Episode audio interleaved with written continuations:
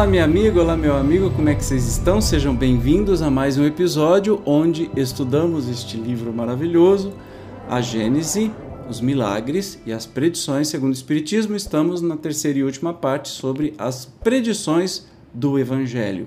Hoje nós vamos estudar o advento de Elias. Quem era Elias e por que, que aconteceu? Talvez você lembra sobre isso. Este item já foi estudado no capítulo 4 do Evangelho segundo o Espiritismo, então busque aí que tem vídeo aqui no canal. Vamos para a leitura que é bem pequenininha hoje. Vamos lá. Então, item 33. Então seus discípulos lhe perguntaram: Por que, pois, dizem os escribas ser preciso que antes venha Elias? Jesus lhes respondeu: É certo que Elias tem de vir e que restabelecerá todas as coisas. Elias, como você sabe, era um profeta, né?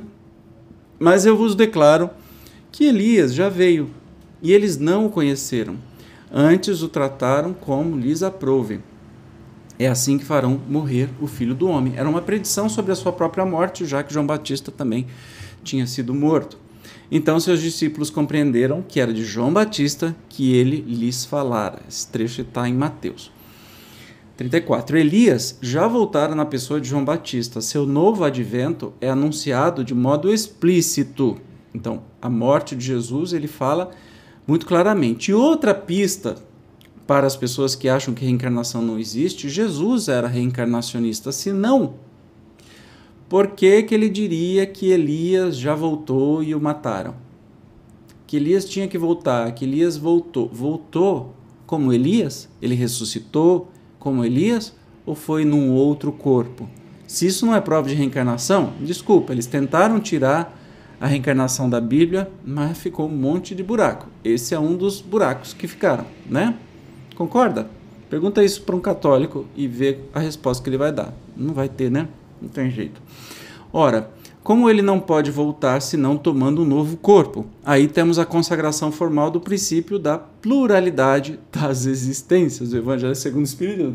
Eu falo uma coisa que você sabe, né? Eu estudo aqui com você, eu não, não vejo antes, estudo antes para ver, porque o objetivo aqui desse canal, né, desses estudos, é para ser estudo. É como se a gente sentasse aqui na, na mesma sala, eu, você, um monte de gente e a gente fosse conhecer e descobrir. Aí eu faço os comentários do que eu acho que é. E aí comentei antes sobre isso, né?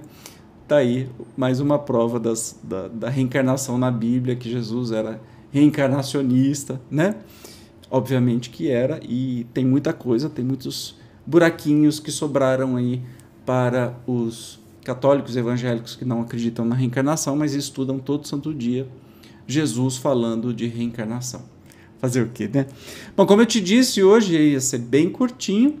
Nós vamos nos encontrar no próximo episódio para estudar, aí sim, maior, a anunciação do Consolador. Será que é daí que vem o tal do Consolador prometido?